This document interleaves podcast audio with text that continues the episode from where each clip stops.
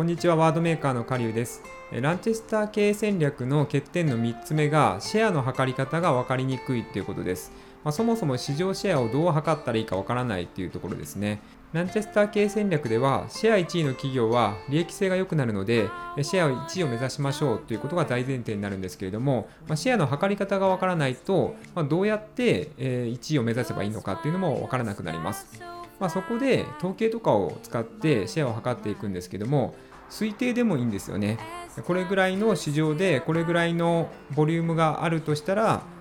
うちの会社はこれぐらいだということで推定でもいいので出すことができますのでまずはざっくりとでもいいので出してみるということが大事になります。その他にもシェアっていうのはいろんな形で活用することができますので改めてお伝えしたいと思います。